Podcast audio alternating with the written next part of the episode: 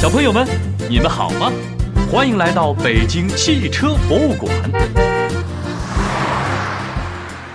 小朋友们，在野外旅行的时候，你最担心什么呢？如果让我来说，我最担心的就是迷路了。相信很多人都怕迷路。如果去到荒无人烟的地方，判断方向是非常重要的。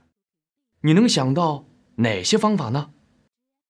如果是白天，可以观察太阳的方向；晚上呢，可以找一找北极星。那如果看不到太阳和星星呢？相信很多小朋友会说，可以用指南针。没错，古人还曾经造出过一种可以指示方向的车，就叫做指南车。传说上古时期，皇帝与蚩尤作战。蚩尤做起法术，刹那间，大雾弥漫，飞沙走石，皇帝的士兵分辨不出方向，因此打了败仗。后来，皇帝制造了指南车，皇帝的士兵由指南车来指引方向，最终才打败了蚩尤。指南车真的有那么神奇吗？我们一起来看一看这辆车吧。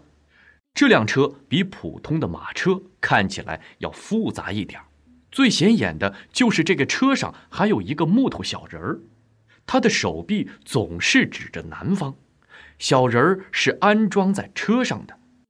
为什么这个小人儿不随着车辆一起转向呢？你们是不是想到了指南针？你觉得车里有个指南针，是指南针？控制着小人儿，让他永远指着南方吗？这你可就错了。指南针放在左右摇摆的车上，指针呢会左右乱摆，是指不了南的。原来呀，这辆车用的是差速器差速原理。说起差速器呢，那就比较复杂了。感兴趣的小朋友可以自己去找一找相关的资料。指南车的制作要求很精密，这样才会在车子拐来拐去的时候也不会产生大的误差，需要制造者具有非常高超的技艺。